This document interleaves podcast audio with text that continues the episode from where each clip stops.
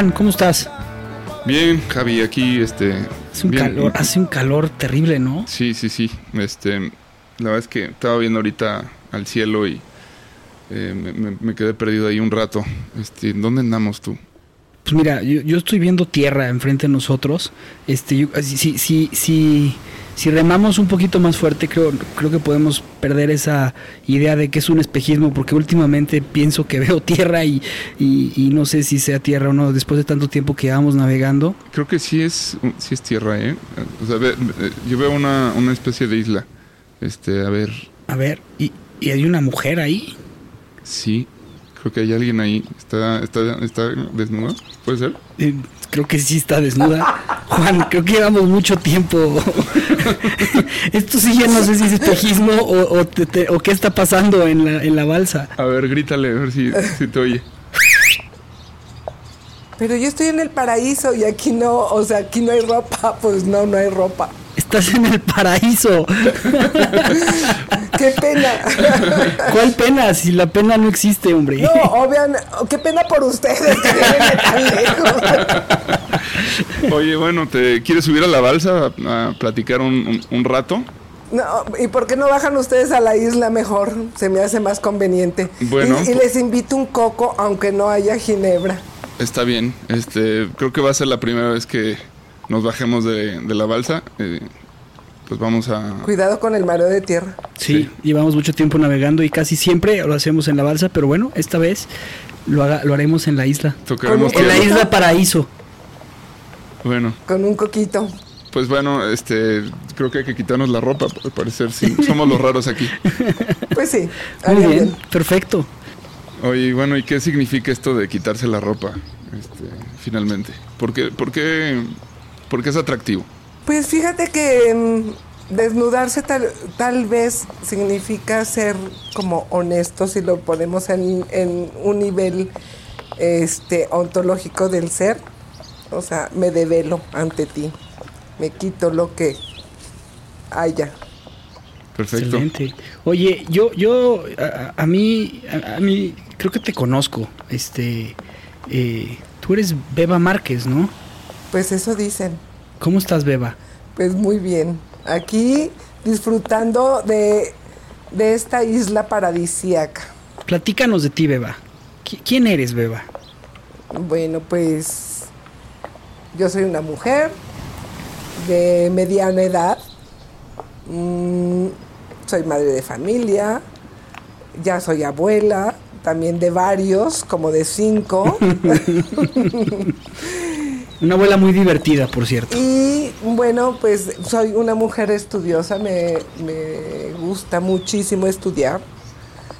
Eh, y a través de mi vida he estudiado diferentes cosas que me han interesado, ¿no? Pero básicamente he estudiado filosofía, que es mi carrera, Increíble. que me encanta, la filosofía, y también he estudiado algunas maestrías de psicología, algunas especialidades de psicología, y en otras que me considero autodidacta, porque, por ejemplo, una de mis grandes pasiones es el enneagrama. Ok. Eh, cuando yo lo empecé a estudiar hace más o menos como 30 años, escasamente había libros de enneagrama. Entonces iba pasando como de boca en boca. Y bueno, pues me he metido a estudiar y todo lo que he podido mm, investigar siempre voy como hacia lo profundo, pues. O sea, hasta, hasta lo básico. Y ese es un tema que me fascina y que practico todos los días en mi vida personal y también en el consultorio y también como asesora a empresas, como asesoría a empresas y como asesoría en grupos, Ok. ¿sí? El enneagrama, por ahí decían que si conoces cómo se mueve el enneagrama, conoces el universo Ok. porque de verdad es un conocimiento eh, muy profundo que nos llega de Oriente. Entonces la combinación de Oriente con el Occidente. O sea, no es verdad que por decirte que Claudio Naranjo inventó el enneagrama, no es cierto eso. En algunas ocasiones se habla de que, por ejemplo, que sí fue un psiquiatra que hizo muchas cosas por el enneagrama y fue un gran estudioso, pero eso no, pero el enneagrama realmente nos viene de Gurdjieff y no sé si han escuchado sobre el cuarto camino. Es de, los sufis, viene. Eh, Gurdjieff era ruso y bueno, o armenio por ahí, y se dice que viene de los sufis, ¿sí? Porque andaba por el Afganistán, que estaban en Afganistán, y se supone que los sufis eran unos monjes este, de Mahoma, que para Mahoma no deberían de existir esos monjes, pero estos monjes sí se supone que existían. Y esa es alguna de las teorías que hay sobre cómo nos llega el enneagrama a, a Occidente. Pero realmente también este, de los conocimientos del cuarto camino de Gurdjieff que va a la India y que se trae muchas cosas eh, de los, del budismo, pues, ¿sí? Entonces, ¿cuáles son los caminos que tiene el hombre para recorrer? Y bueno, pues también Gurdjieff es una persona muy, muy poco estudiada, y una de las personas más interesantes para mi gusto que ha existido. Ok. Pero ¿cómo, ¿cómo entraste tú al tema del enneagrama? Porque dijiste, o sea, hace como 20 años cuando no era muy conocido. O sea, ¿cómo, cómo te llegó esa información? Fíjate que, mm, bueno... Bueno, primero, ¿qué es el enneagrama, no? Yo creo que sería una pregunta. Bueno, mira, el enneagrama yo te lo voy a describir como un sistema espiritual, ¿sí? Un sistema espiritual porque nos, o sea, la finalidad del enneagrama no es conocer todas las cosas, todo lo que nos puede ofrecer, como de psicología, como de estructuras, como, sino es volverte a la esencia, ¿sí? Volver tú a la esencia. Y esto, este, pues lo tenemos desde volver a ser como niños, no ser aniñados, que es diferente, pero volver a ser a los niños, a volver a tener la inocencia, porque la esencia de un niño no es la maldad, la esencia del niño es la inocencia. ¿Sí? Y entonces sería como el camino que tendríamos que llegar a ser. Porque en nosotros mismos existe la esencia y la personalidad muchos, muchas este, psicologías nada más solamente hablan sobre las personalidades, que eso bueno que tú que sabes de filosofía, sabes que viene de la de persona, que eran unas máscaras donde había un teatro en los griegos y ahí hacían una catarsis, ¿no? Entonces era la persona la que se expresaba. Se desnudaba. Sí, pues andar con ropa es andar con máscara, ¿no? Eh, ahí es donde está la, la, persona, es, es justo la máscara. Pues sí, y además por la ropa te digo qué tipo de, de persona eres, ¿no? Claro. O sea, muchas veces entramos a los estereotipos, ¿no? Sí. Pero bueno, el enneagrama no se trata de, para mí no se trata de, eh, de hacer estereotipos. Eh, el enneagrama es, nos llevaría a buscar lo más profundo de nuestro ser, que es lo que nos conecta con la totalidad.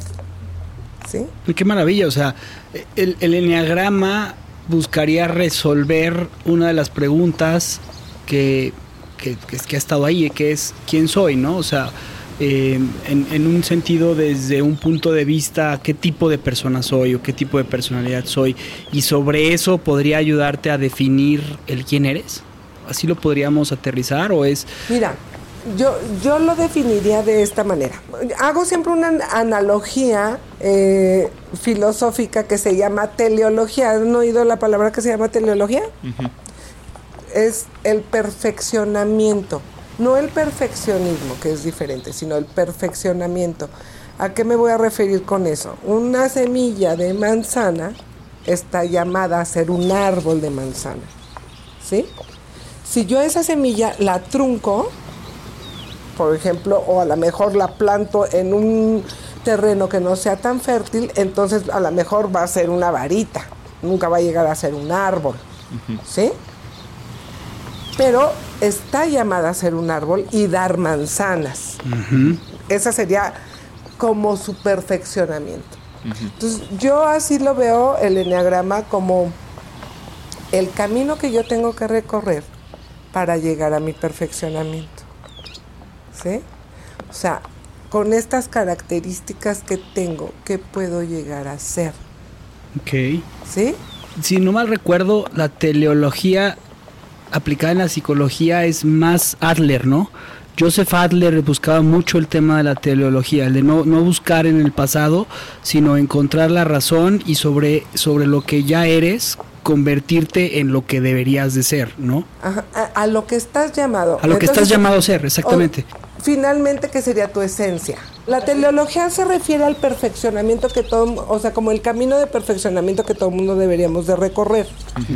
Y entonces, finalmente, mm, se dice, o los filósofos dicen, que nunca, no puedes ser espiritual o no puedes llegar a ese cuarto camino de la espiritualidad si no has trabajado lo psicológico.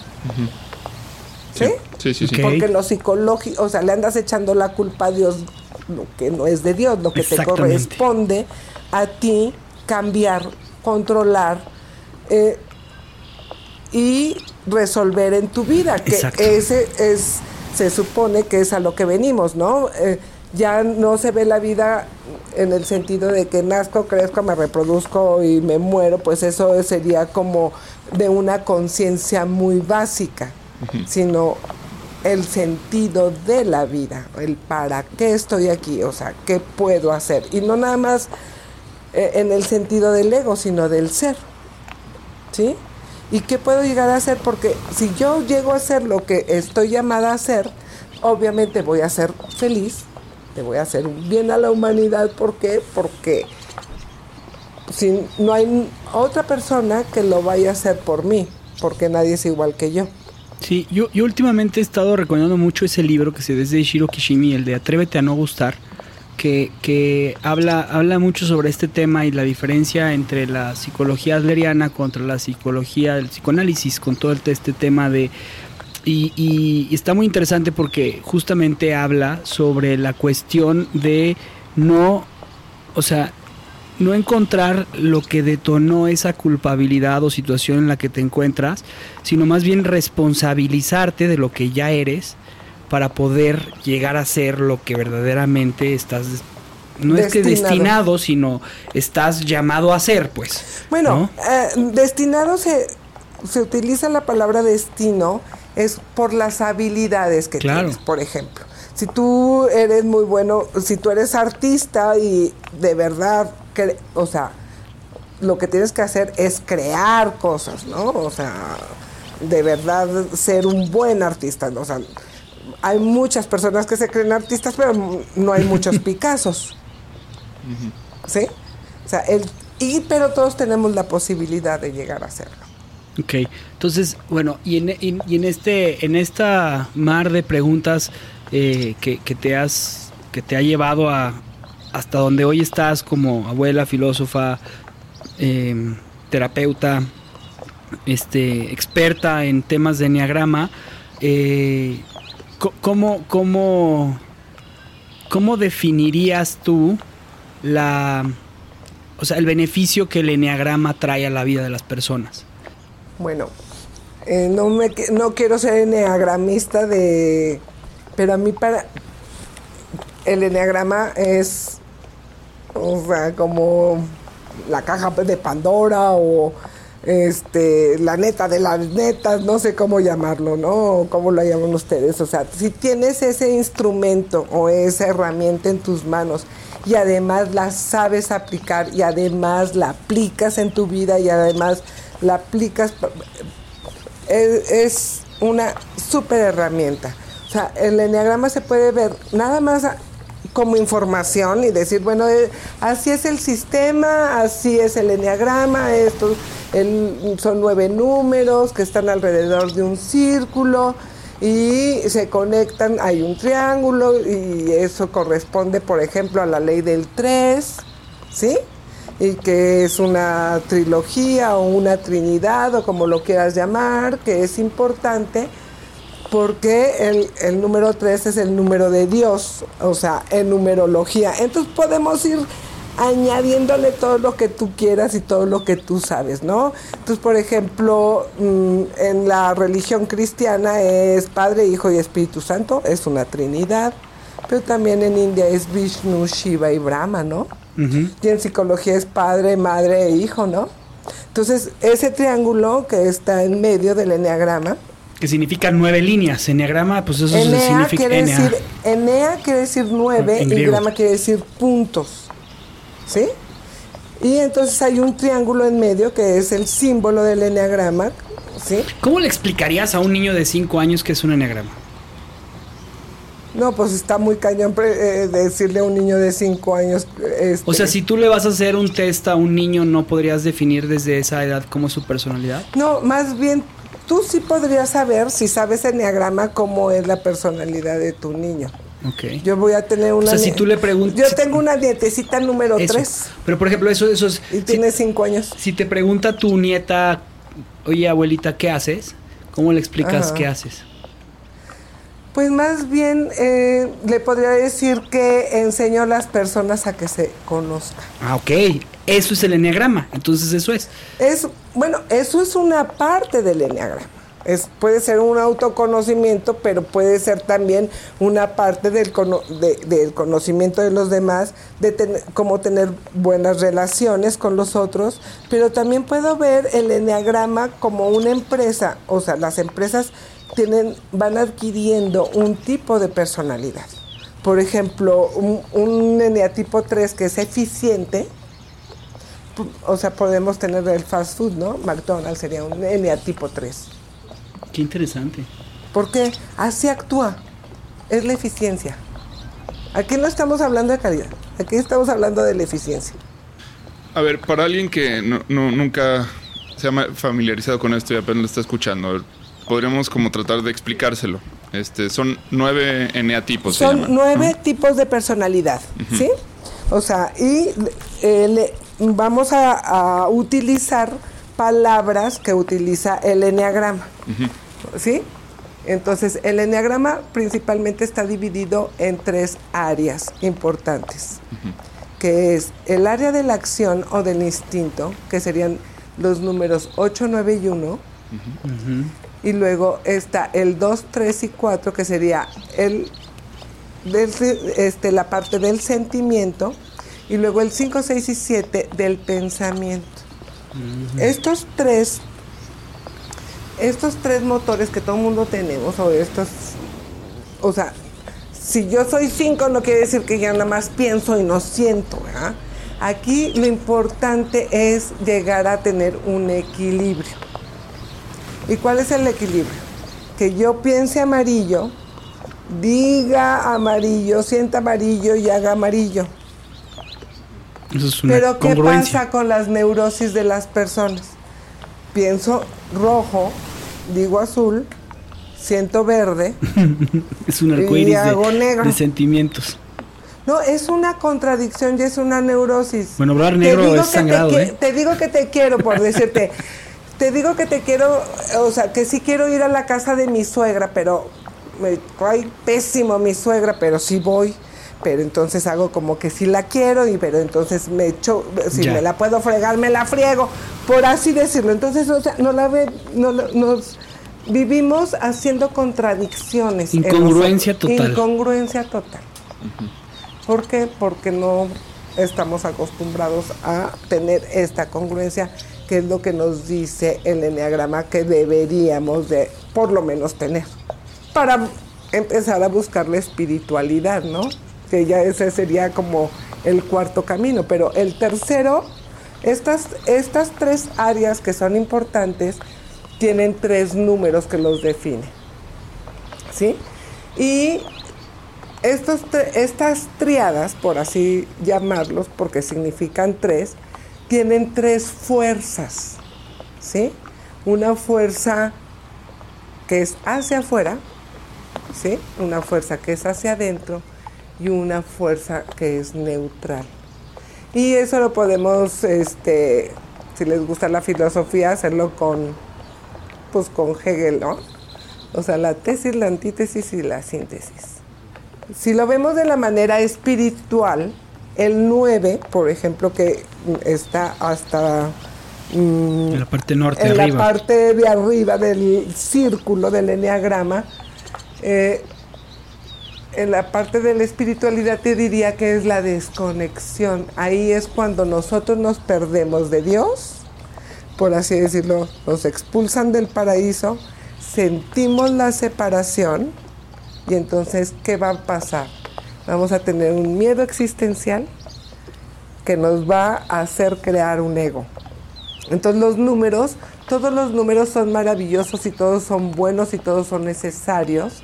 Sin embargo, siempre estamos diciendo que no queremos ver nuestra parte de sombra, aunque ahí tengamos todo lo que, todo nuestro potencial y que no, es nuestra área de oportunidad para trabajar y desarrollarnos, porque sin eso no nos podremos desarrollar si no integramos esa parte de sombra, ¿no? Siempre nos gusta enseñar nuestra luz. Entonces, bueno. a ver, nada más para entenderlo. Es un círculo y dividiéndolo. Un círculo que se, se divide en nueve puntos. La totalidad. La totalidad del ser dividido en nueve puntos. En nueve puntos. Esos nueve puntos es al norte, o sea, en el punto, en el, en el, cénito, en la parte del arriba del círculo, sería el 9. ¿El 9? ¿Es correcto? Sí. Y luego bajaría después del 9 como a las hacia las manecillas del, reloj, sería el 1. Y luego, el 2, y luego el 3. El 3 sería la siguiente triada. Ajá. Y luego el 4, el 5, el 6 serían las 12, las, las 6, las 6 de la tarde. Eh, no, no, es para, las 8. Las 8 sería más o menos. Las 8. Ah, claro, las 8 serían. Y luego vendría el 7, el 8, que el 8 vendrían siendo las 11. Ajá. Y luego el 9. Entonces, a las 6 de la tarde no hay nada. No. No. Ese es el gran hueco del enneagrama. Ok. A mí algo que me dio, esto, esta pregunta me la hacía mucho, ¿no? ¿Y por qué, por qué nueve y no, no otros, ¿no? Luego leí el libro de Claudio Naranjo, ahí veo que, está, es el de Carácter y Neurosis, donde él explica cómo llega a concluirse esto pues de una forma más científica, ¿no? Y él, habla de, de, Él pertenece a la generación Beat. Estuvo, o sea, fue compañero de este pues de todos estos eh, Kerouac y, y, Burroughs y todos ellos, ¿no? Entonces, pues es una generación muy interesante, estudió en Estados Unidos, se fue justo a, explorar este asunto y ahí él... Él es chileno, ¿no? Claro, él es chileno. Él es chileno, pero eh, realmente conocemos el enneagrama por un boliviano. Ok. Pero bueno, acá lo que me, a mí me hizo mucho sentido es el tema del análisis factorial, que esa es como la, la teoría científica que utiliza para, de alguna forma, eh, estudiar esto mm, bajo el método científico y, poder entregar pues realmente como resultados más este, tangibles y medibles este, y, bueno a mí por ahí me checó bastante. Y bueno al final del día pues este me hace todo el sentido del mundo cuando lo exploro no y cuando este me he buscado y, y cuando intento identificar como comportamientos en otros este pues es algo que que es congruente, ¿no? O sea, cuando, cuando ves un eneatipo en alguien, estudias el eneatipo y, pues ves la congruencia de, cómo se comporta esta persona que yo conozco, que sin saber nada del eneagrama ni nada, este es casi como que te leen la cartilla. Pues yo, yo, yo sabía que tú, tú escogías gran parte de tus personajes cuando los creabas al momento de hacer un guion en, en el eneagrama, o sea, hacías, hacías parte de la de la, del storytelling, de la historia, de, de, tus, de tus personalidades, de, los personajes que tenías, basados en el enagrama. Sí, no, no es tanto como que base las historias ahí, sino, pero sí es, es como la forma de hacer congruentes los personajes, ¿no? Pero de por sí son. Sí, de por sí son, eh, pero por ejemplo, muchas veces, sobre todo en los personajes secundarios, eh, suelen ser muy lo que se llama cartonados, ¿no? Que son de cartón, es decir, agarras un cartón y lo pintas, es decir, nada más es pura forma, pero no tiene fondo. Eh, eh, cuando le aplicas, aunque sea el más mínimo estudio y dices, a ver, ¿este qué neatipo sería? Eh, empieza a agarrar otro color y empieza como a configurarse. Entonces sí, sí es una herramienta muy importante de construcción dentro del guion y mm, todavía más si lo llevas a la dirección al momento de, de, dirigir al actor. De dirigir al actor. Le explicas cómo tiene que ser y, entonces ya lo siente la persona. Exacto. De hecho, en España, digo, Bardem viene de una escuela de actuación que, que es obligatorio, ¿no? El, enneagrama es una materia ahí. En España está como muy avanzado este asunto. Bueno, en España es uno de los puntos, digo, del, de las partes del mundo, pero Argentina también, Colombia muchísimo. Estados Unidos ya lo tomó así por su cuenta y también, ah, o sea, la CIA y el FBI y este y muchas cosas están regidas por el enneagrama. Y yo por decirte he o sea, he tratado de difundir el enneagrama lo más que se pueda, o sea, porque te digo, a mí, eh, para mí es mi pasión, y realmente las personas dicen, sí, ya hice el enneagrama, como si hubiera sido parte como de una materia y ya lo hubieras cursado cuando no se acaba nunca. A mí es que me pasó, le, hice, eh, le hicimos el enneagrama a una persona que, que trabaja con nosotros para conocerlo y para saber qué tipo de enneagrama era él, ¿no? Este, Juan decía que era, creo que en uno, un uno. No, no, no. Bueno, no recuerdo cómo estaba el tema. Que era tres. Y, y, y, él, y él, él, este, hizo su, hizo el test, este test, hizo el rápido y el largo y los, los dos le dieron el, eh, el 8. Y, y, fue muy, muy simpático porque lo primero que me dijo es, claro, este es como el test que te hacían de qué tipo de personaje eras, si eras Harry Potter, Dumbledore, este Ron ah, Weasley. Hay un personaje, digo, sí los han hecho en el enneagrama. ¿eh? Sí, claro, o sea, lo que, o sea, pero sí es cierto, o sea, yo, yo ahorita que lo están diciendo, eh, claro que hicieron el, el, test del enneagrama basado en, los en las personalidades de Harry Potter, ¿no? O sea, ¿por qué? Porque los personajes de Harry Potter son un tipo de enneagrama y la autora... Es eh, que eh, todos somos un tipo de enneagrama, o sea... A lo que voy es que yo he estudiado muchísimas cosas de psicología. Hay muchísimas teorías de personalidad. Para mi gusto, nadie es tan exacto como el enneagrama. Y ahorita he estado escuchando de que en la Universidad de Illinois en Estados Unidos, o sea, están descubriendo, ajá, o sea, eso ya lo dijo, por ejemplo, Jung tiene cuatro tipos de personalidades básicas, ¿no? Que se desdoblan en 16. O sea, la personalidad siempre se ha estudiado, estudiado pero para mí ninguna, ninguna es tan exacta como el enneagrama. Y yo no te lo digo porque lo he estudiado, yo misma lo he vivido. Y esta, ahora estoy tratando de escribir un libro de lo que se ha, significado para mí haber estudiado el enneagrama y haberlo conocido desde chava podríamos platicar un poquito de, cuáles son estas, estos nueve tipos de personalidades para, para, que si alguien está escuchando, a lo mejor empiece a identificarse este, en alguna y, pues creo que es el primer paso, ¿no? El, buscar.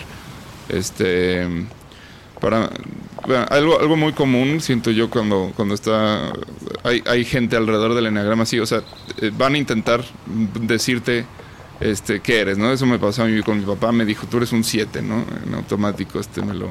Porque él estuvo haciendo el SAT de Claudio Naranjo y mi mamá decía que ella tenía sus dudas, pero bueno, cuando, era chico era como muy soñador y me encantaba este, vivir en, un mundo imaginario y como que este pues un día quería hacer una cosa, al día siguiente quería otra, luego otra y así, entonces como que mi papá dijo, asoció, dijo, este es... Entusiasta.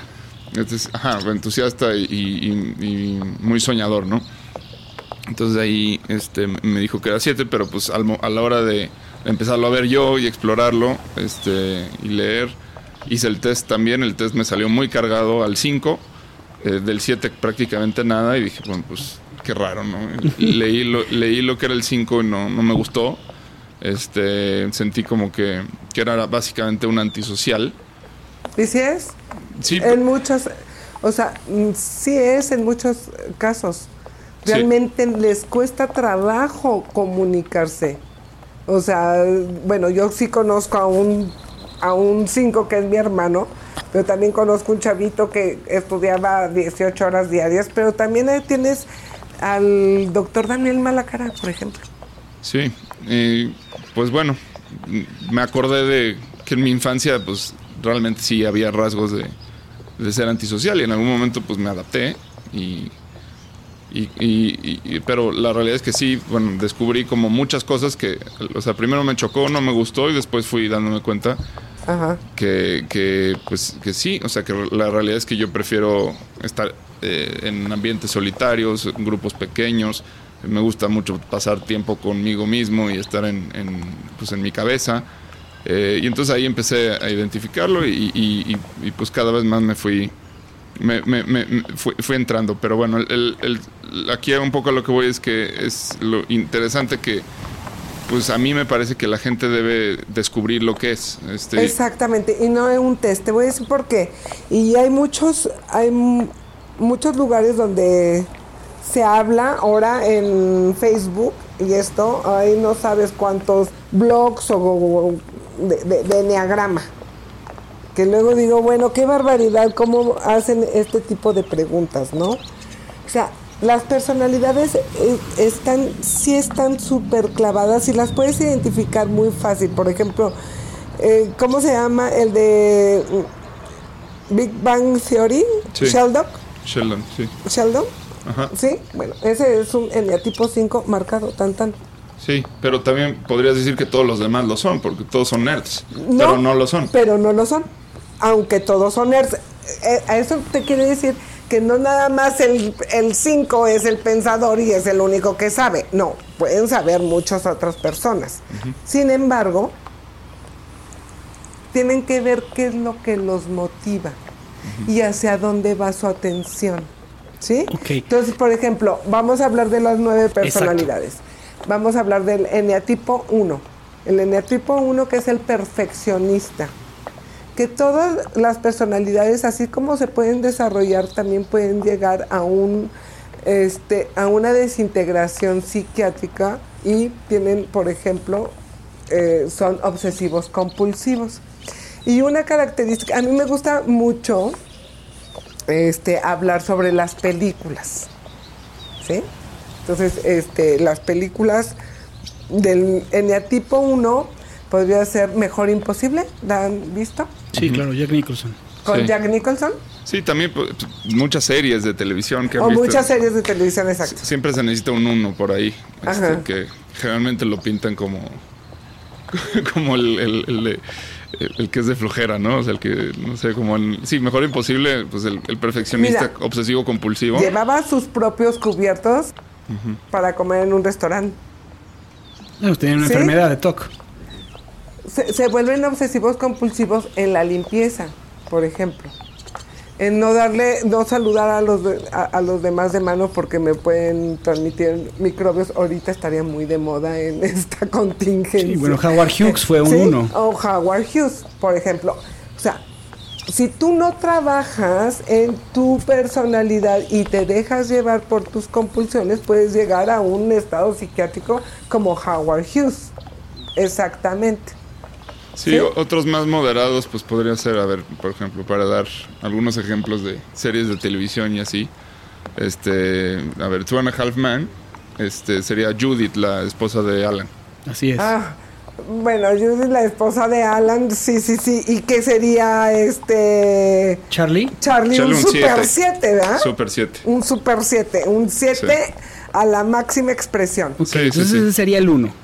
El Eh, uno es el perfeccionista, sí. es aquel que busca siempre eh, enfocarse en el error para poder... Mary Poppins, por Mary ejemplo. Poppins. Ajá, la, que, que sería un uno sano, ¿no? En el, en el caso Mary Poppins, eso es. Bueno, eh, eh, también los países los puedes identificar Ajá. en eneatipos. Bueno, Sí, en, Break- e- en Breaking sí, sí Bad, está. en Breaking Bad Eisenberg sería un, un no, uno. no, es un 5. este. ¿Cuál? Breaking, Breaking Bad, Bad el, es ¿quién? El ¿Quién? maestro, el, el este... Ah, bueno, pues sí, tiene Super todo, cinco. o sea, un super 5. Sí, este. Gus Fring, Gustavo Fring sería uno. Ok. El, el malo, el, el negrito malo. Este. Es que no que me es acuerdo así, muy bien. perfeccionista también. Este. Pero los países también tienes razón. Y también, por ejemplo, o sea... O sea, México, ¿qué sería? Yo creo que siete. Pues yo creo que un 7, ¿no? Pues si hacemos fiesta de los muertos, ¿sabes? Sí. Y, y un, Inglaterra, yo creo que sería un uno. Inglaterra. No, además un 7 con un 6, porque además somos miedosos, porque nos hacen de todo y ahí seguimos, ¿verdad? O sea, ¿dónde están los líderes en México? Los países también tienen. Órale, qué O sea, interesante. Y no, las- los países, las empresas, este, las familias se comportan, o sea, todo, o sea, los grupos de personas se comportan como Sí, de determinada Incluso un- las épocas, ¿no? Yo le- en algún momento creo que platicamos esto. Hay épocas 1, hay épocas 6, hay po- épocas 8. O sea, rápidamente, digo, una época 1, pues es la Santa Inquisición, ¿no? Cuando este era una- un, un orden este compulsivo, este muy destructivo, muy, No, muy mala no. Pues no sé, no sé si sería un 1 o un 6, o sea, nunca lo he pensado, Bueno, pero podría ser. ser un 6. También puede ser, sí. O sea, porque eh, era la lealtad y si no... Ok, pero a ver, nada más para aterrizarlo y, y si les parece, luego platicamos como en qué están cada cosa, porque van, apenas vamos en el 1 Y ya estamos- y, ya están hablando Bueno, en el 6, ok. 7, 8 y ahí, Bueno. y ahí nos bien, vamos a está A perder. ver, entonces el 1 es la, la personalidad perfeccionista. Ok, perfecto. ¿sí?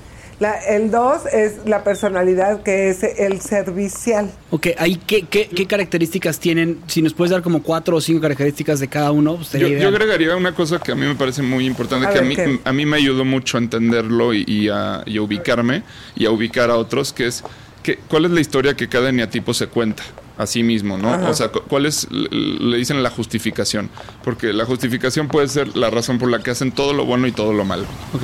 ¿no? Entonces, el uno, su justificación es yo ordeno. Yo tengo un orden. Y te, y te voy a decir una cosa, y se ve desde los niños chiquitos cómo son, este, que no les gusta que salgan algo de su lugar, ¿sí? Y que van guardando cosas y se ve desde niños, o sea, ok. Creo que aunque, yo tengo un uno. aunque te- te- eso se va a definir hasta 15 años, ¿no? Sí, hasta, hasta que su cerebro esté más o menos maduro hasta la adolescencia. Pero mientras tanto sí van absorbiendo todo lo que papá y mamá y el entorno hacen, pero sobre todo mamá y papá. Entonces, el, el uno sí ordena todo y además es muy idealista. Él quisiera que este mundo así no existiera porque este mundo no debería de ser así, debería de ser ideal, es un poco platónico, ¿no? Sí, Ok. O sí, sea, sí. el mundo de las ideas. sí, O sea, que se vaya a vivir al mundo de las ideas, ¿no? Con Platón. sí, sí, sí, totalmente. Ahí donde todo es perfecto. Ok. Y luego tenemos el 2. El dos. A, a ver, a mí me interesa ese, te voy a decir por qué. Yo hice mi test Ajá. Y salí el 2. Ah, estábamos hablando sobre el test también, vamos a decir una cosa rapidísimo sobre los tests. A mí no me gusta el test, te voy a decir por qué. Porque puede ser una proyección. Ok, De ese momento, lo que estás O sea, pasando en ese estoy proyectando lo que a mí me gustaría hacer, pero no soy. Ok, ok, claro, pues Vale, claro, maíz. O totalmente. sea, entonces, no. Aquí la cosa es, cáchate, desarrolla tu observador, cáchate en el acto. O sea, te tienes que estar cachando. Yo hay cosas que digo, "Ih, esto pensé que yo lo tenía controlado, pero, para nada. O sea, y claro que cuando estás estresado, te van a volver a salir. Porque nunca se te quita. Sí, claro, algo que me llamó mucho la atención es lo que decías tú de la congruencia, ¿no? Y ese sería como el objetivo de, de hacer parte del enneagrama, sería buscar la congruencia Tu en tus actos. congruencia. Exactamente, en tu, no, es que no tiene que ser la de otras personas. Sí. O sea, la congruencia es eso que acabas de decir, pensar, decir y sentir y hacer lo que tú estás pensando, sintiendo, haciendo y todo. Tiene que estar alineado. Y si no, vamos en contra de nosotros mismos. Ok, ok, entonces viene el 2. El 2 es, es la personalidad servicial. Y obviamente que también hay características del mundo que decimos, bueno, a nosotros nos enseñaron por la religión y por nuestra manera de ser, ser serviciales. Entonces se dice que en México también habemos muchos doces. Pero el, todo el mundo dice, bueno, es una característica buena. Pero ¿cuál es el pecado, por así decirlo, del eneatipo 2? Que no piensa en él. El orgullo. El El orgullo. orgullo. ¿Sí? Entonces, todo el mundo me necesita, pero yo no necesito a nadie. Exacto. O sea, sabe, sabe, sabe dar, pero no sabe recibir. Pero no sabe recibir. Pero además, de- Y además que le agradezca, ¿no? Que te estén agradeciendo. sí, y además si no me agradeces, te la voy a guardar, ¿eh? Y en cuanto pueda, obviamente se va a... mo- bueno, luego los movimientos ya van a estar más cañones, ¿no? O sea, Sí, sí, pero es, es rencoroso en ese sentido, ¿no? De, Sí. de- de- se guarda, es- eh, eh, eh, el- o sea, muchas veces ayuda, eh, pero con una intención este, pasivo-agresiva, eh, o, o- o porque yo lo que he leído mucho es que necesita sentirse amado el 2. O sea, como que tiene un, su, su herida va por ese lado, como que eh, eh, necesita que se le demuestre el amor y que se le diga que es amado porque de alguna forma no lo sabe ver o no lo sabe sentir por sí mismo. O no lo sintió cuando fue, o sea, las heridas, todo, o sea, todos los números del enneagrama tenemos una herida, tenemos una fijación, tenemos este una justificación. Una justificación por qué hacemos las cosas y todos tenemos que ir sanando cada parte de nosotros mismos para para poder funcionar lo mejor, lo más saludablemente posible. Sí, en el caso del 2, pues es, la justificación es el, ayudar, ¿no? El yo ayudo, se dice yo ayudo. Entonces, porque como ayudo, este, entonces ahí viene todo. No, y como ayudo me merezco todo, ¿no? O sea, como yo soy ayudador, pues sí, nada más que también hay ayudadores que, que son pederastas y que también... o sea, voy a, voy a utilizar mi ayuda para abusar, por ejemplo. ¿sí? O dice que esa es mi fachada y esa es como la parte como egoica, ¿sí? O sea, es el ego.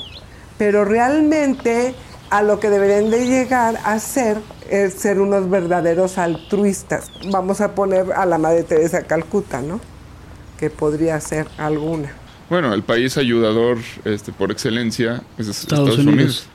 Este. Pero, pero no es un pero es un eneatipo 3, no, yo creo que ahí estás equivocado porque ah, no, estoy diciendo que sea el eneatipo 2 de Estados Unidos. Estados Unidos es complejo porque tiene muchas No, no, no, no, pero pues es un super 3, o sea, el, el, país como tal es un 3. Ok. Pero sí, en el aspecto de ayudar, bueno, Estados Unidos es, ese tipo de ayudador que, que, no, gracias, mejor. Mejor no me ayudes. no me ayudes, ¿no? Bueno, podría ser la, Cruz Roja de, ¿no? Eh, Suecia, Suiza. O Suiza. Suiza. Podría ser uno con dos, ¿no? Ok. ¿Y el 3? Y el 3 es, mm, se dice que tiene muchos nombres, pero es el exitoso, no quiere decir que sea el único que tenga éxito en la vida, pero sí va por todas las canicas, ¿sí? O sea, todo el mundo tiene, cada neatipo tiene su parte sana y su parte muy insana.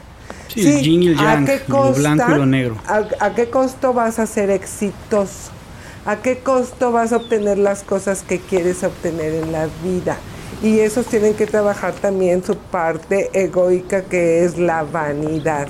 Y la vanidad tiene que ver no nada más con que qué bonito soy, qué lindo soy, como me quiero, como era aquella canción, ¿no? Sino también tiene que ver eh, que voy formándome como un caparazón para darle a las demás personas decir que soy esta persona porque finalmente se avergüenzan de decir quién son en realidad. Qué fuerte. sí, o sea, todo, todo el enneagrama, la parte que tenemos que trabajar es muy fuerte. Y si tú no sientes un estoconazo así de decir esto, o sea, yo creo que yo estuve en depresión como dos años después de haber sabido qué eneatipo soy, porque es un verdadero putazo. O sea, es de verdad. O sea, eh, no es fácil porque hay algo que te descubre. ¿Y cuál es el pecado del, del Enneagrama 3? La vanidad. La vanidad. Pero justo el, el, el, el, 3 tiene algo que es, este, que también lo tiene el 4, que es este y un poco, en cierta medida el 5 también, que es el, la sensación de que no son perfectos como vinieron al mundo. ¿El síndrome del impostor? No. Un poco sí, como que tienen que eh, hacer algo este, para, para merecer eh, el, el, respeto, la, admiración, el, amor. El lobo de Wall Street. Sí, bueno, hay, eh, yo diría que ese es un 7. El lobo de Wall Street, pero bueno, yo, para mí es como Otro Charlie Harper. No, A, ti, o sea, no realmente no. Es, es toda la imagen. Del éxito. La imagen porque no me creo suficiente para que tú te enamores de mí. Mm. Si no lo tengo, mm, valgo madres. Entonces el 3 es, es, es, quizás el que más le duele esto. El, 3 siente que necesita el éxito para, para ser admirado y así. O sea, es, algo, una, siente que no, no es perfecto como viene, entonces necesita él producirse esa perfección con sus logros y sus ¿Y este, crees que los, los que menos les gusta el enneagrama, quién crees que son? Los tres. oh my God, me descubrieron. Soy un fraude general. Digo lo que no soy, hago lo que no soy, presumo lo que no tengo. O sea, armo todo un show para que tú me quieras. Soy un camaleón, el, camaleón. Ajá, si me conviene, la, o sea, si me conviene estar junto de ti para, para, que me des un puesto político. Bueno, pueden ser los políticos, ¿no? Sí. Los políticos, ¿no? O sea, como que muy claros. O sea, yo te voy a decir lo que necesitas oír para llegar a donde yo quiera llegar. O sea, y puede caer en el tema de, la ética, ¿no? O sea, una, o sea, como para ellos la ética es ser, ser exitoso, entonces pues pasan por encima de todo el mundo. O sea, se podría hacer el, bueno, son, por la vanidad. Cada uno, o sea, podemos ser éticos o no éticos. Obviamente no son tan honestos. Sí, sí tienen, caen en el, el enfermo es embaucador, ¿no? El, Sí, y, son los que trabajan, por ejemplo, en las bolsas de valores y, y métele y y no sé qué, y, te prometen 20 mil cosas, sí, aunque te vas a dar en la mano. ¿Y, el, y, cuál sería eh, un, un enneagrama de un 3 eh, sano? Mira, a mí, uno que a mí me encanta y, lo ponía de ejemplo. Tony Robbins, ¿o qué? Pues sí, puede ser Tony Robbins, pero nosotros teníamos hace dos años unos 13 de presidentes en México y en Estados Unidos. Obama. Uno era Obama, que es una persona hiper encantadora, hiper correcta, profesionista, sabía lo que quiere. Obama es tres. Y Peña, Nieto. Y Peña Nieto que nada más era la imagen del güey. Sí, sí, sí. ¿Eh? Sí, y que sí, ese sí era un fraude, ¿para qué? ¿Y el 4? Eh, el 4 es, eh, le decimos que es el artista. Ok. Y el artista no es porque se dedique a la artisteada, que generalmente sí tienen las habilidades, pero lo que pasa es que el 4 tiene una mirada estética de la vida. Yo lo conocí como el sensible sí son muy sensibles. Eh, vamos a decir, podríamos decir que son un poco bipolares porque están en picos y picos, o sea, los sentimientos los sienten a toda intensidad, por así decirlo. ¿Sí? Entonces, pero tienen una mirada estética de la vida. ¿Es bonito o no es bonito? ¿Sí? Son muy empáticos los, los cuatro. Esa sería como su mayor virtud, yo creo. Pero también son bien egoístas, ¿eh? Ah, ah, no les gusta, con permiso, pues te podrían decir empáticos porque te dicen que sí, porque no quieren problemas. No, porque se identifican mucho con el dolor, sobre todo de, los, de los demás. Este, y por eso, y son muy melancólicos, o sea, se nutren mucho como del dolor y, todo, este, todo este asunto, pues es, muy, el muy, drama. De muy de los artistas, ¿no? ¿Y, cuál sería su pecado? La envidia. ¿Por qué? Porque ven en el otro todo lo que no ven en sí mismo, lo bueno y lo malo. Siempre se están comparando, les digo, siempre se están comparando y salen perdiendo por si son tarugos o no. Pero entonces el 3 también siempre se está comparando, ¿no? Sí, pero el 3 el, 3 cree que gana. Ah, El 3 cree que gana y el 4 cree que pierde. Fíjate qué pequeña gran diferencia. Bueno, pues está todo en la mentalidad. O sea, yo creo que ahí el 3 sería. Sí, a, los 4 les gusta hacer dramas. O sea, el 3 sería McGregor, ¿no? 3 McGregor, yo creo que 8. Yo creo que McGregor puede ser ¿Quién es McGregor? Es un boxeador, es un, es un peleador de artes mixtas. Sí, pero podría ser 3 también. La verdad es que es, interesante porque luego no es tan, no es tan fácil, ¿no? De repente como que eh, sí, podría ser tres también, sí. Bueno, el inconsciente siempre te lo ves las demás personas, pero no te lo ves a ti mismo. Entonces sí tienes que trabajar un montón y tienes que trabajar de la mano de alguien que sepa. Porque si, o sea, yo he conocido personas que han estado durante, es más, maestros de enneagrama mal identificados durante 10 años. En serio, durante 10 años ¿Por qué? Porque, bueno, a lo mejor eh, hasta ahí va su nivel de conciencia. Pero sí necesitas ir de la mano porque, por ejemplo, tal vez un, un tipo 3 que quiere ser muy exitoso va a estudiar mucho y se va a empapar sobre algo porque quiere ser el mejor.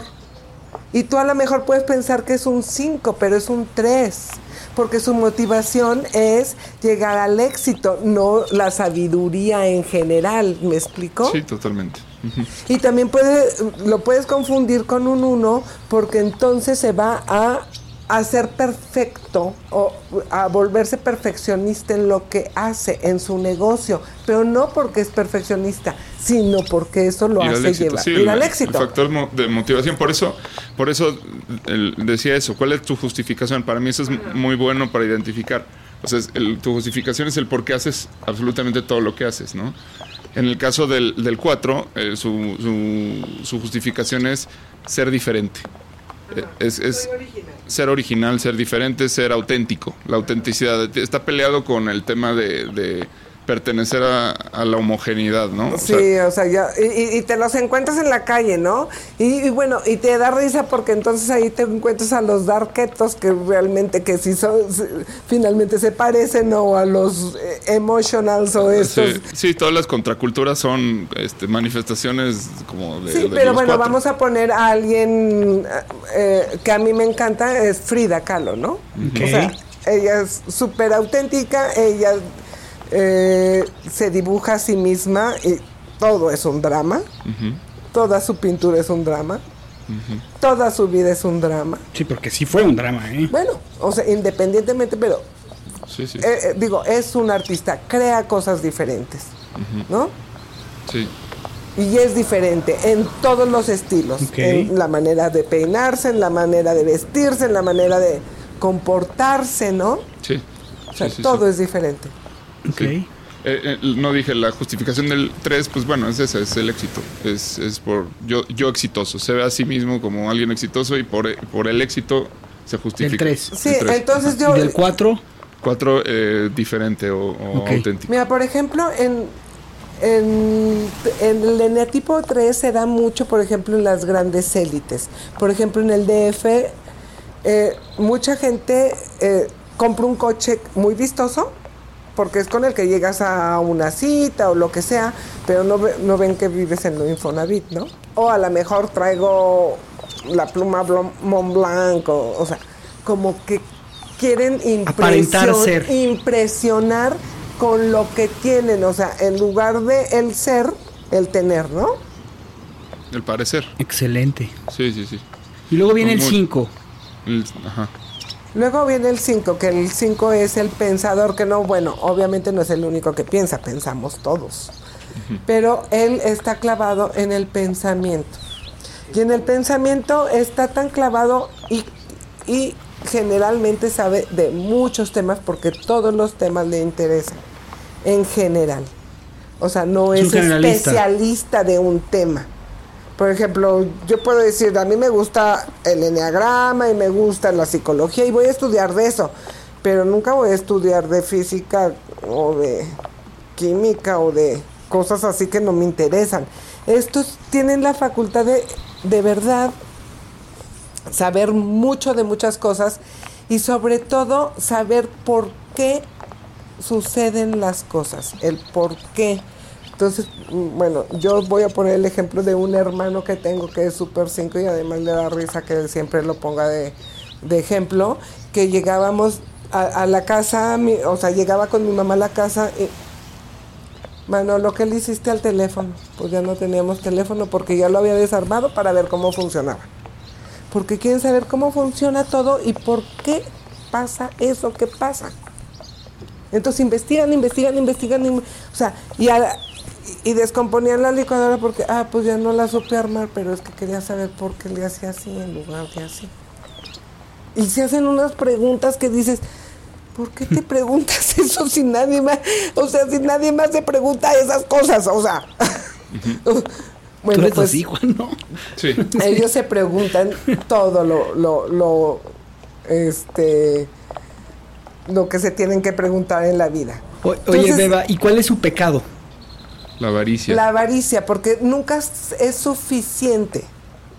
Siempre quieren saber más. ¿Y su virtud? Pero yo más bien lo entiendo. Bueno, la avaricia es, es por, justo por. Bueno, el 5 tiene un, una tendencia a, retraerse muchísimo, porque siente que lo interrumpen. O sea, el 5 es avaro con su energía, es avaro con su tiempo. O sea, la avaricia se entiende desde ahí. Y eventualmente también con el dinero, porque generalmente los 5 no son muy buenos haciendo dinero. Eh, gracias a que pasan demasiado eh, tiempo en su cabeza. También acumular este conocimiento. Y, acumular conocimiento y también son muy poco, es el que menos entiende el concepto de, que nada es tuyo, me explico, y que echa las cosas a fluir. El 2, por ejemplo, es muy así. Entonces, bueno, yo doy porque alguien me va a dar. Eh, el 5 cree que nadie le va a dar, entonces no da. Siente que sus recursos son limitados. que le den. Además no le importa que le den. No, no, no, no le importa. Eh, la, defensa del 5 es... Eh, yo lo, es el que más he investigado porque pues es, el, con el, que te mío, con el que me identifico. Este, la herida viene como de, de, la infancia en algún punto. El 5 no tuvo, este, algo le hizo falta y entonces descubrió que la mejor estrategia para, para no sentir este, dolor es no tener. O sea, es como una especie de, de, no, abrirse, ¿sí? O sea, es como...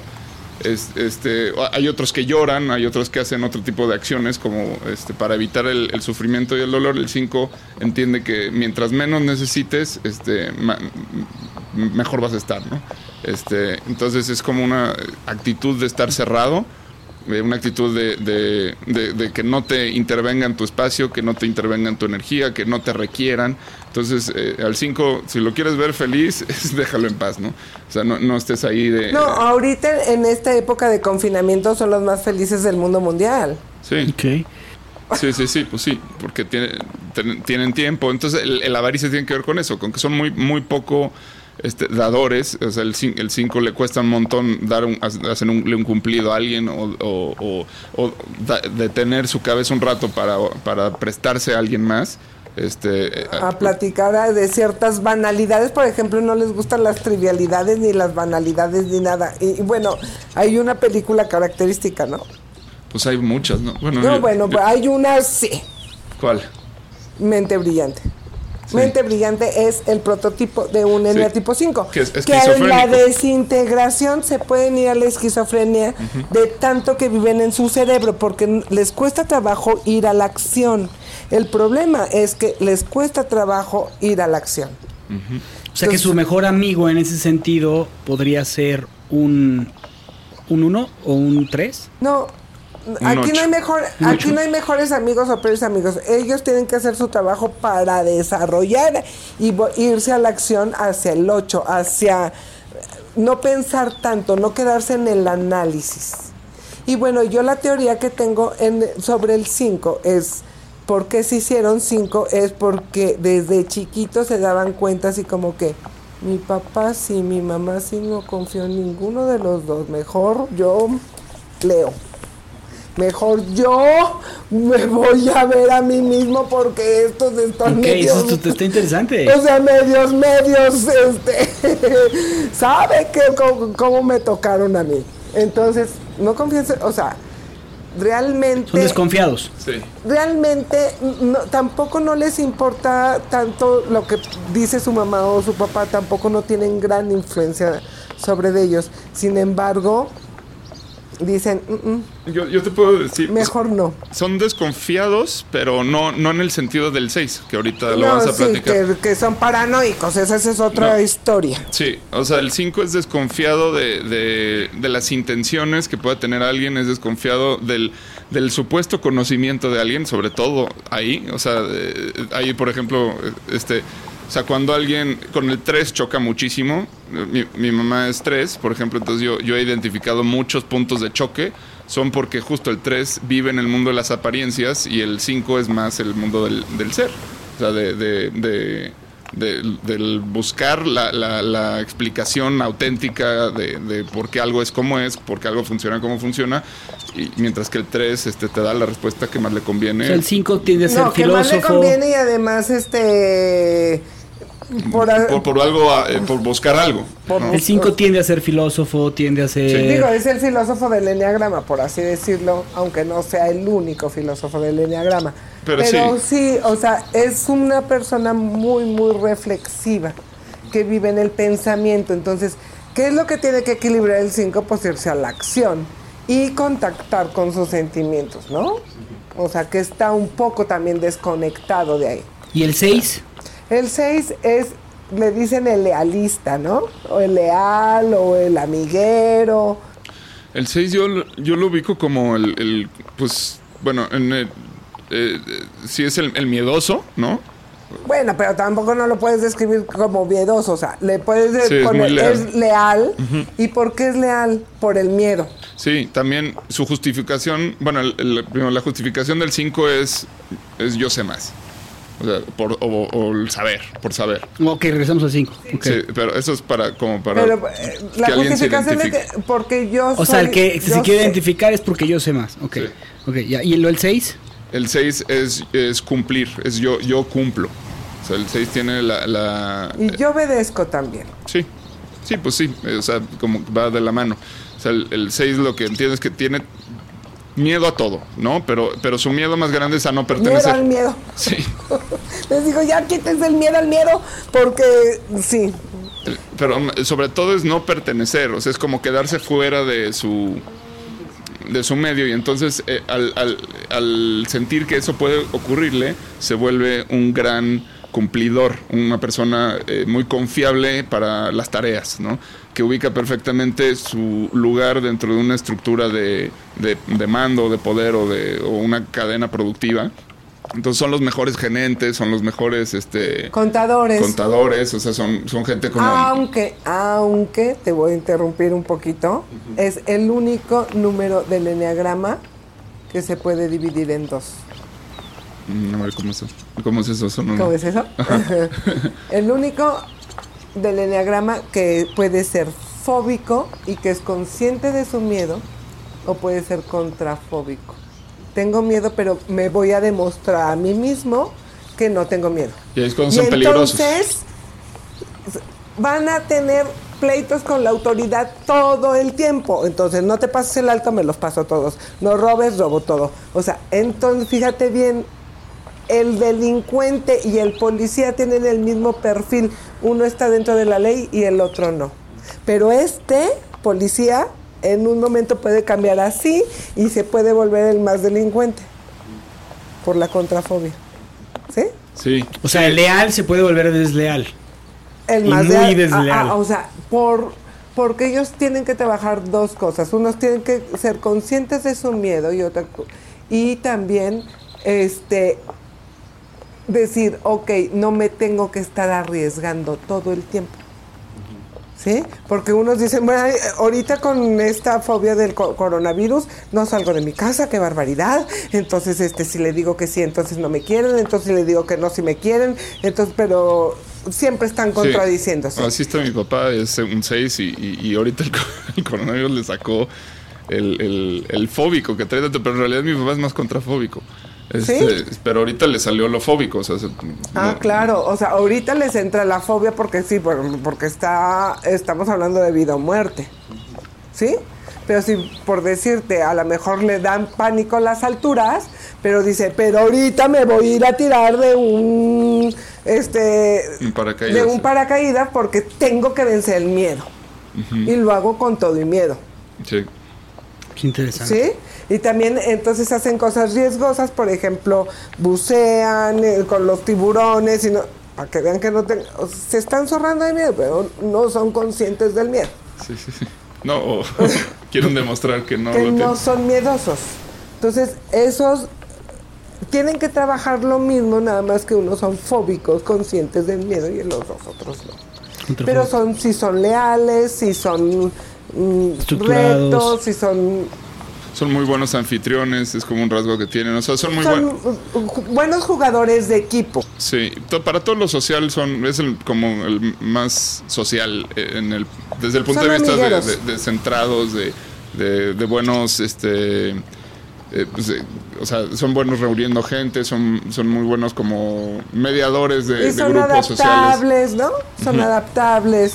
Sí, También, pero, pero tam- también, por decirte, no sé, un 6 con un 3, cuando el 6 se vuelve competitivo con el 3, bueno, pues yo creo que ahí eh, saltan chispas, porque también compiten. Sí, Sí, el 6 es, eh, bueno, también es el más, es el neurótico clásico, ¿no? O sea, el Woody Allen, por ejemplo. Woody Allen este, es, es un 6 muy, muy, Yo digo que sí, Woody Allen es 5 con 6. Yo lo veo muy 6, pero bueno, sí, eh, por ejemplo, también está Sí, este... muy negativos, muy, muy, ne- negativos. muy negativos, se arrancan los pelos, este, son, son ansiosos. Este, otro, pues, no sé si veía Seinfeld, ¿no? Seinfeld es George Constanza es un 6. Este, o Son bueno, Larry David, eh, que, que es el- Son ansiosos y angustiosos. Sí, Tienen las dos. Tienen problemas con la ansiedad y con la angustia. sí. Sí, sí, sí. Y eh, pueden tener un humor negro, muy negro, sarcásticos a morir. Chandler, ¿no? ¿Quién? Chandler en Friends. Chandler, puede ser. Sí, puede ser. Pueden ser sar- hiper Sí. sarcásticos. Sí, Chandler, fíjate, pod- podría ser un 6. No, no, no, no estoy tan seguro, pero sí. Oye, eh, ¿y luego el 7? El 7. El bueno, el 7 es el multifacético, Ok. Porque tiene muchas facetas múltiples. Yo tengo uno, un niño multifacético. Es- o sea, le, le llaman el entusiasta, ¿no? El entusiasmo, por ejemplo, Ricky, mi hijo. Ok. O sea, tienen las habilidades para los deportes todas. Así y es. además se divierten. De, o sea, todo les divierte, todo se les hace light, no se complican la vida, son, o sea, viven la vida, viven el hoy, siempre están pensando positivamente. O sea, tienen muy buenas, este, muy buenas características, aunque en un momento desintegrado de la vida también eh, so- so- se pueden volver muy irresponsables, les puede valer madre, se vuelven muy egoístas. Narcisistas Nar- también, ¿no? Pues sí, narcisistas, o la... Sí, su, su pecado es la, es la gula. Ah, Este, ¿sí? Se quieren este, Comer el comer mundo. todo, todo, todo. O sea, no, no, no, se, no hay cómo saciar el apetito de... De nada. De, de nada, de, de placer. Si- o sea, si sí, es narcisismo alcohol, puro. me lo quiero hedonismo tomar puro. todo.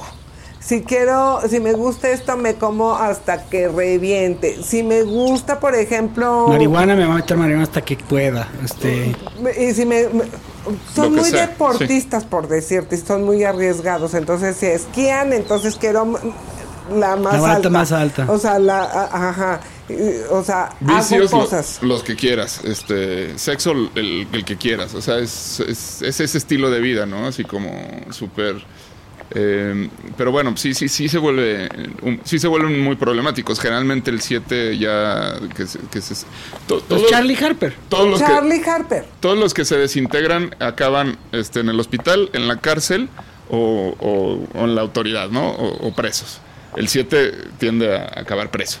O sea, es como, este, hay que controlarlo porque no... El 7 y el, y el, y el, El tres. 3, ¿no? 7 Sí. y el 3. No, pero el, el O sea, sí- en realidad todos podemos acabar presos, ¿no? Pero, pero tienden más unos que otros. a- pero lo otros acaban muertos. A, a lo, a lo que voy es que son personalidades muy arriesgadas, pero también pueden hacer cosas muy divertidas. Yo, por decirte, una personalidad que me gusta mucho del 7, porque tienen muchísimas habilidades, son grandes vendedores, Bueno, porque tu hijo, tienen tu una hijo, tu hijo, tu hijo es el- el impresionante. 7 en lo positivo al máximo. O sea, Ricky es, es sumamente Tiene por- divertido. es, y, y porque tiene una ala 8 como, como con responsabilidad, ¿eh? O sea que con los 6 es, el 7 con ala 6 es muy diferente al 7 con ala 8. Y, o sea, y dependiendo de si es social, sexo- bueno, claro que Ricardo es social, pero todo el día lo estás viendo dando maromas No, y haciendo ejercicio y ahora su y TikTok es muy divertido. y- sí, sí, sí. Ese puede ser su vicio, por, por así decirlo. Pero por- también puede ser Benetton, el creador de Benetton. Todo es muy divertido. Sí, Ri- ¿Sí? Richard Branson, o sea, aquí tienes un montón de... de- de- en, en- en comedias está lleno, o sea, digo, el 7 es el... Justo, su justificación es yo divierto. Pero su problema es que huye del dolor, no quiere ver el dolor, no quiere, entonces no, No sabe estar en paz. dolor. Robin Williams. No, Robin Williams, sí, no puede estar en paz. Y por ejemplo, el país que se identifica es este Brasil. ¿Sí? También. Brasil. Sí, ok. sí. Claro, totalmente. O sea, es el país más abierto del mundo. O sea, Brasil es un país muy eneatipo 7, por así decirlo. Por ejemplo, bueno, que ya no hablamos de los este, países, pero por ejemplo, un 4 sería Italia, ¿no? Sa- pues cómo no van a ser artistas y sales y todo es bonito. Y el drama y los gritos, sí. Ok, y bueno, vámonos al 8. Al 8, el 8 es el líder. Ok. Entonces, eh, el 8 es un perfil de liderazgo muy, este, muy claro, que es muy asertivo, pero también es muy agresivo. Y entonces, pues es un, un personaje un poco problemático porque este, se siente un poco incomprendido. Pues ni modo, si te digo que estás feo, pues, pues, estás feo y ya, pero pues la gente no le gusta que le digan que está fea cuando está fea, ¿no? Entonces, este, sí tiene un perfil El de 8 se puede tender a, confundir con el 3, ¿no? En algunos, en algunos niveles de desarrollo sí. El 3 quisiera ser como un 8, el 8 nunca quisiera ser como el 3, porque el, el 8 generalmente es lo más directo y lo más honesto que puede ser, ¿no? O sea, si me preguntas, oye, ¿te caigo bien? Y si me caes bien te digo que sí, si no me caes bien te digo qué pena, pero no. Y no me preguntes por qué, porque ahorita te saco tus... ¿Sí me explico? Ok, ok, o ok. sea, tus trapitos al sol, o sea, y no te arriesgues, ¿Y ¿no? cuál es su pecado? La lujuria. Es la lujuria. Quiere invadirlo todo. O sea, el tema del 8 es el poder. Es este. Eh, eh, es su sentido de la justicia. O sea, eh, es- por eso es un a ver, problema. pregúntame, a ver, tú pregúntame. Bueno, yo esto es lo que he leído, ¿no? Que el sentido de la justicia, o sea, el, el 8, yo creo que, por ejemplo, no, es- no sé, no me consta, no estoy seguro, no lo he estudiado tan a fondo, pero yo creo que el López Obrador es un 8. El aspecto de, ¿estás conmigo o en mi contra? Estás conmigo contra mí. Ok, sí es un 8. Es un 8. El aspecto de, eh, tengo otros datos, el aspecto de, de, o sea, yo tengo mi verdad y esa es la verdad. ¿Qué peligroso un 8 y un 6? Peligrosísimo. O sea, bueno, ¿Un 8 un 6? No, yo le, ¿por qué le tenga más miedo al 6? a ver, uno, un 6 enfermo, Hitler. Un 8 enfermo, Pablo Escobar. Sí, bueno, eh, ah, pero lo pusiste muy light. Pon Stalin, güey. O Stalin. Sí. No, bueno, Stalin era un sanguinario. Sí, bueno, O sea, y Pablo Escobar también, tenían distintos Bueno, métodos, pero o, o sea, no, pero déjame decirte, pero por acá era buena gente, que un poquito dos. no, era, era, traía justicia, E- ese es el tema. Por eso. O sea, el, el 8 cree y que es justo, su justicia. es su justicia, pero aparte es, muy, es muy del clan. O sea, el 8 entendí. defiende a su clan, procura a su clan y quiere ser admirado y les pide lealtad, ¿no? Entonces, a, a- a- a cambio, él ofrece justicia. Y, Pero bueno, es su propia justicia y, y sí es muy protector. Es muy protector. pero también pide eh, esa lealtad a cambio. Bueno, porque también él, él es leal. ¿Sí? O sea, yo no te voy a traicionar. Si estamos, estamos. Pero no te quieras pasar de vivo porque entonces sí, la más bajita va a ser en la yugular.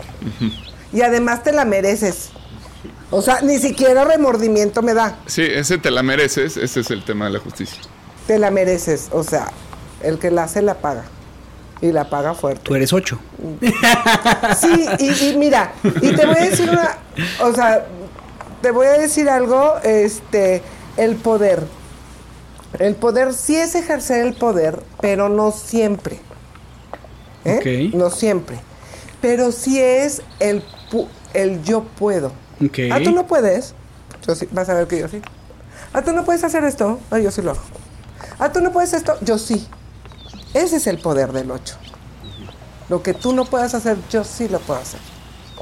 Lo que tú no te atreves a decir, yo sí lo puedo decir. ¿Sí? Ese es como su poderío, más que, más que ejercer el poder así. Y la lujuria, más que invadir, porque hay cosas que no me interesan, no me interesaría invadir. La lujuria es la intensidad en lo que hago. O sea, si ahorita decido que soy pastelera, voy a hacer pasteles y pastelitos 7 por 24. Todo el día y toda la noche. O sea, se me mete la loquera y estoy haciendo galletas a las 3 de la mañana porque estoy de intensa. Estoy de intensa. Si estudio, estudio todo. y de un tema que me interese, estudio todo.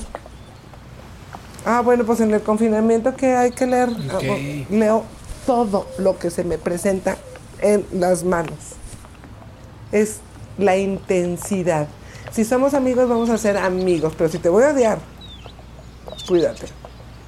Que en- o sea, lo integrado. Ahora, no necesariamente que yo les digo, quiere decir que lo lleves a cabo.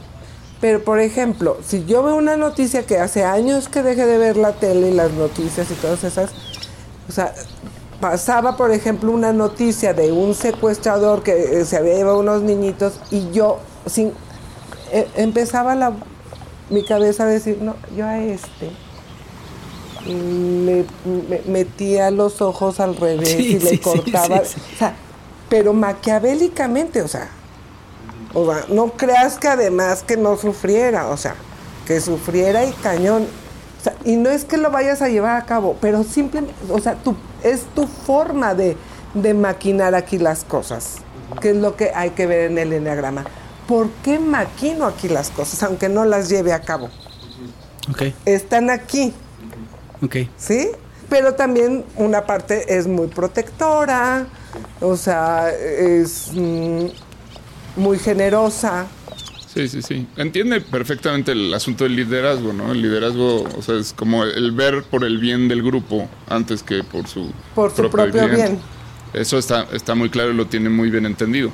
Pero pues, también eh, la contraparte de la justicia y de exigir la lealtad y exigir... Y son, bueno, yo tengo muchos amigos ochos, este, uno en particular mu- mucho, pero es- eh, me resulta agotador porque es como que cuando estoy con él, este o sea, es sumamente demandante, no puedes hacer otras cosas, no puedes ver para otros lados, o sea, tienes que estar con él y si él dice, vamos a salir, tienes que salir y yo siendo cinco es como, pues no, no, perdón, pero yo quiero estar solo, no quiero, entonces ahí siempre era un conflicto, ¿no? Entre, además que el ocho es siempre hacer, hacer, hacer, tienen muy poca paciencia en lo que yo a mí me he tocado para para cuestionarse, muy poca paciencia como para meditar este a- antes de hacer algo. Así con este am- amigo, pues en, en el tema del cine es como, hijo, tengo esta idea, la tenemos que hacer ya, ejecutarla. Ya le digo, pero espérate, ya tienes guion, ya sabes cómo es la historia. No, no, no, no, no, vamos a agarrar la cámara y bueno, yo, perdón, no, no, no sé trabajar de esa forma, no, no.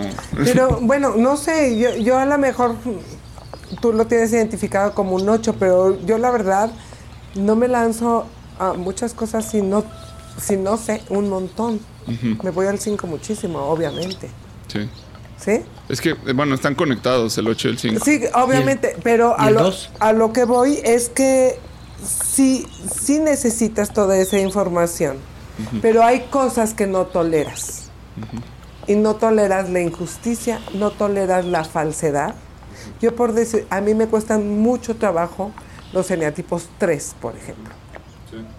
¿Sí? A mí que me vengas a decir que tú eres un Juan Camané cuando te hago... te- porque además, te, o sea, estás escaneándolo, ¿no? Es decir, ajá. Dos, tres preguntas, dije, a mí no me vengas a meter el dedo y hacerle así. O sea, yo ahorita, si quieres, te descubro, ¿no? Porque Sí, sí, sí. así nos gusta hacerlo, ¿no? O sea, descubrir y además ponerte en evidencia.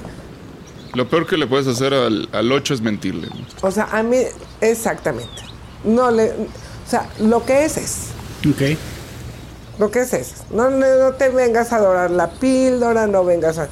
No. O sea, si tú dices una cosa y que además te comprometas, que te comprometas, realmente sí, seríamos, sí somos buenos líderes.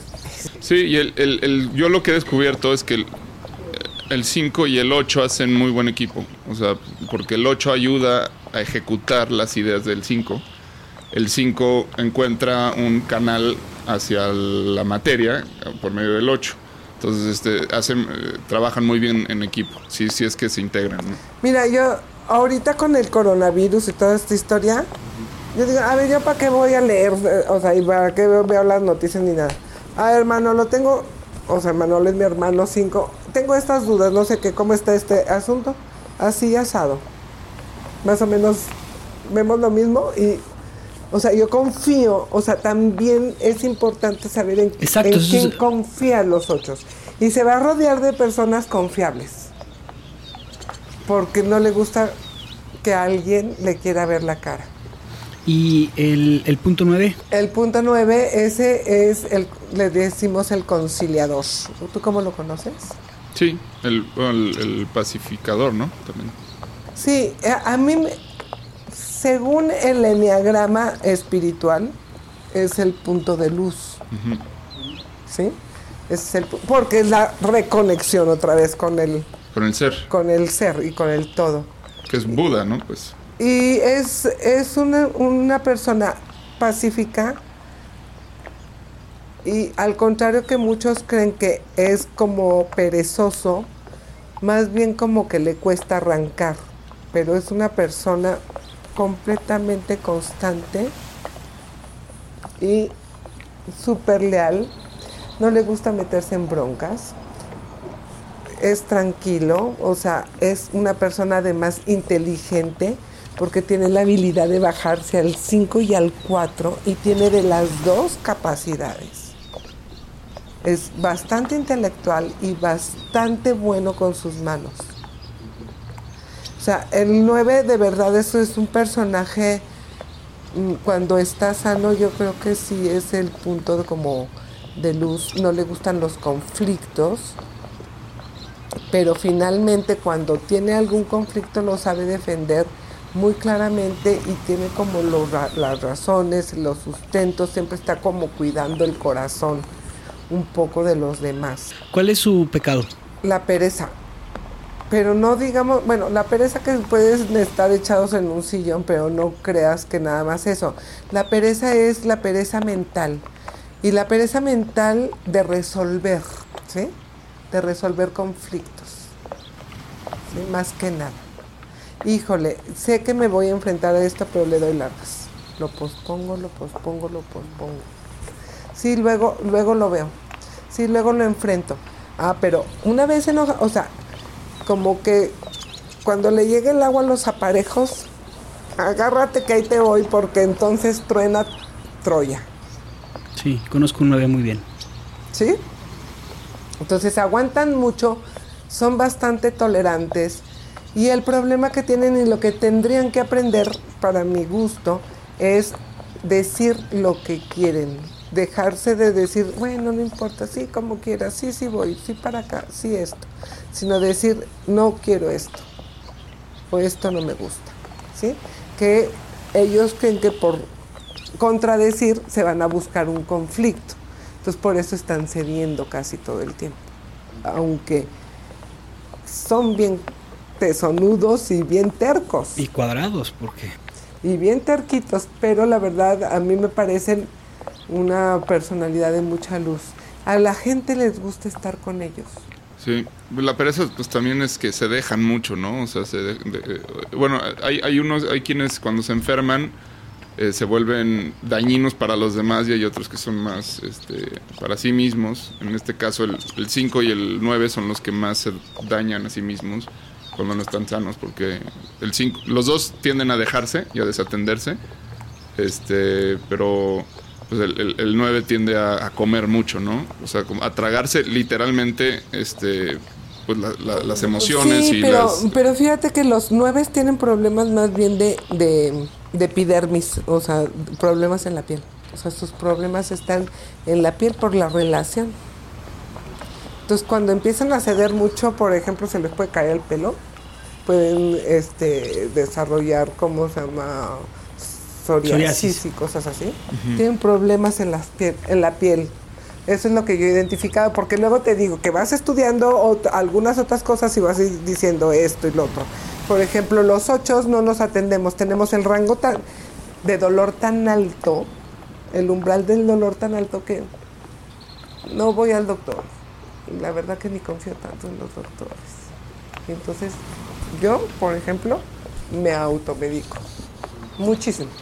Ok, Muchísimo. Entonces, bueno, pues este cada uno en su desintegración va haciendo cosas irracionales, ¿no?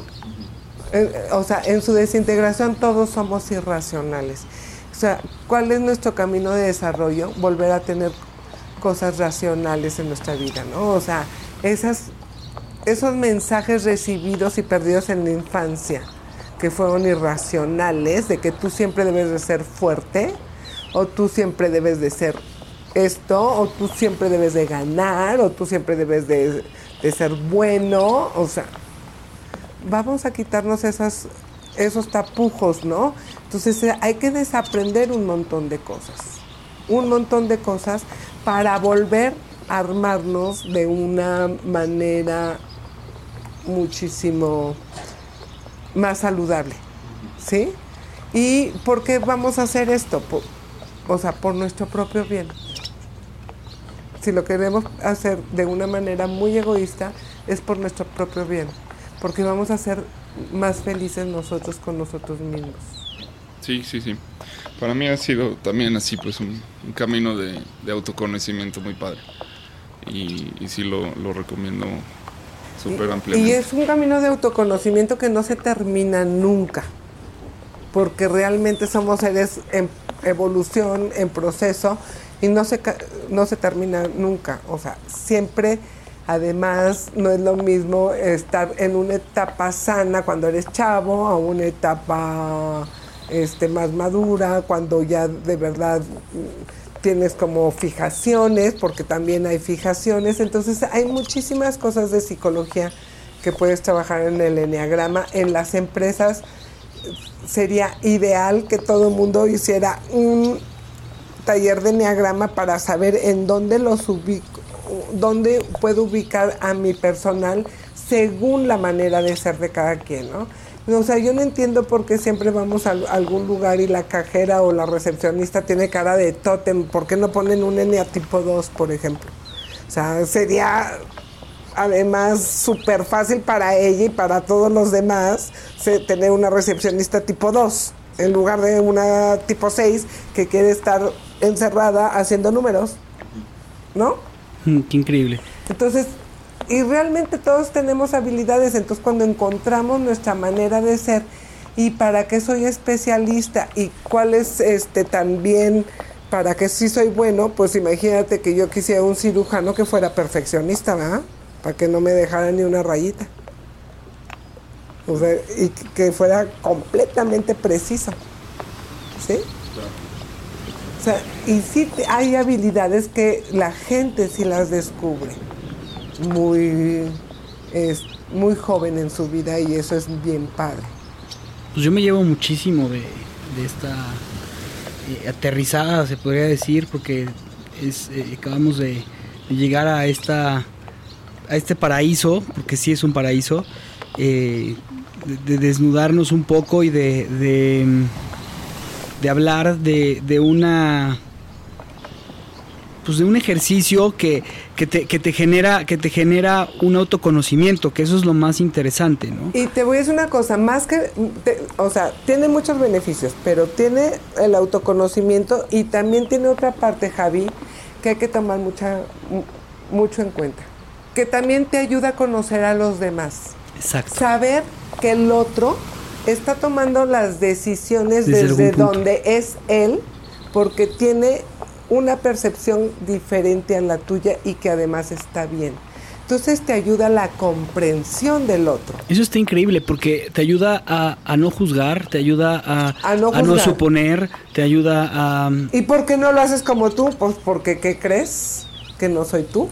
No, es que ahora que estás haciendo todo esto a mí me entran muchas reflexiones de, sobre todo con la gente que más colaboro, y hay, hay, hay, personas con las que me cuesta muchísimo trabajo el, entenderlo y, es porque lo estás haciendo desde otro punto de vista que yo no lo estoy viendo, ¿no? Entonces, una vez que lo entiendes, sabes por qué lo están haciendo y, a mí, por ejemplo, el 3 me genera mucho conflicto, ¿no? es algo que me genera mucho conflicto. Pero qué, qué, qué interesante. A mí se me hace impresionantemente beneficioso para ti para los demás, para tener, para conocer a los demás desde donde ellos toman las decisiones y que además está bien porque ellos están siendo congruentes con ellos mismos. Eh, también enseñarte a respetar que los demás son como son y también está bien que tú no puedes cambiar a cambiar a nadie, que el único que se puede cambiar a sí mismo y si quiere y tiene la necesidad es uno a nosotros mismos y para desarrollarnos de una forma positiva porque sabemos o tenemos o llegamos a la conciencia de que es mejor estar bien con nosotros mismos porque si no tenemos consecuencias de enfermedades, de malas relaciones, de, eh, de cosas como muchísimo más difíciles de manejar, ¿no? Y a, a mí, la verdad que me fascina y creo que es una parte que la mayoría de las personas deberíamos de, de hacer para conocernos y también para dejar en libertad por ejemplo, ustedes que van a formar una familia o están formando una familia, que está bien que tu hija sea así, que está bien que tu hijo sea así, que está bien que, o sea, a darle las alas necesarias para que se desarrollen desde lo que ellos entienden, ¿no? De su manera de ser y de, su manera de ver el mundo. Sí. Sí, pues yo recomiendo mucho a la gente que, se dé un clavado no se queden con lo que diga el test, o sea, si les interesa, pues eh, investiguen un poco más y ahí van a ir saliendo cosas. Muchas veces mutamos, ¿no? De, de neatipos, estamos viviendo una etapa y luego resulta que no es realmente como somos, entonces, pues sí, vale la pena este, acercarse a gente que sabe del tema, como en tu caso, Beba, vale la pena leer este, y explorarlo. Pues yo te quiero agradecer, Eva, y me llevo de tarea el poder implementar esto en, la empresa y este y ya sé dónde contactarte, pero pues si nos puedes dar información, dónde te pueden contactar, sé que en esta isla del paraíso, dónde te pueden contactar y, sería increíble que, más gente pudiera conocer esto y aterrizarlo y aplicarlo en sus empresas, en sus familias, porque sería pues muy beneficioso para, para mejorar las relaciones intrapersonales inter y intrapersonal. Exactamente. Mi relación conmigo mismo también, ¿no? cómo me aguanto yo a mí misma. Eh, bueno, pues aquí estamos en Alquimia, Centro Holístico. Eh, tenemos 12 años aquí y bueno, yo me dedico a hacer terapias, terapias de pareja, en lo que, que me encantaría que vinieran todas las parejas del mundo. Pero lo que primero les digo a las parejas que se sientan aquí es de decir, a ver, te lo llevas completo, ¿eh? Y no va a cambiar y no va a cambiar. Así te lo llevas completito. Porque eso, esas neurosis de querer que, bueno, nada más me caso y cambio al otro, no se puede, ¿eh? Ni se debe, porque se me hace que es inmoral cambiar al otro a que sea como tú quieres que sea, por si no es un, una plastilina, ¿no? O sea, entonces, bueno, ese por un lado, también en mi terapia, o sea, con las personas, me cuesta muchísimo menos trabajo porque, porque las contacto. O sea, porque sé cuál personalidad es y entonces hago como las preguntas adecuadas, entonces es más fácil y más rápida. eso es una joya, porque las preguntas, cuando tú haces la pregunta adecuada, puedes descubrir mucho de una persona y ayudarle a que la persona se descubra. Exacto. Pues perfecto, en Alquimia, teléfono 717-6260. 477-717-6260. Están en León, Guanajuato y pues muchísimas gracias. Pues muchas gracias en Jardines del Moral. Gracias por la invitación. Gracias a ti por invitarnos aquí a tu isla. Pues vamos de regreso a la balsa. Vámonos, Juan. Vámonos. Adiós.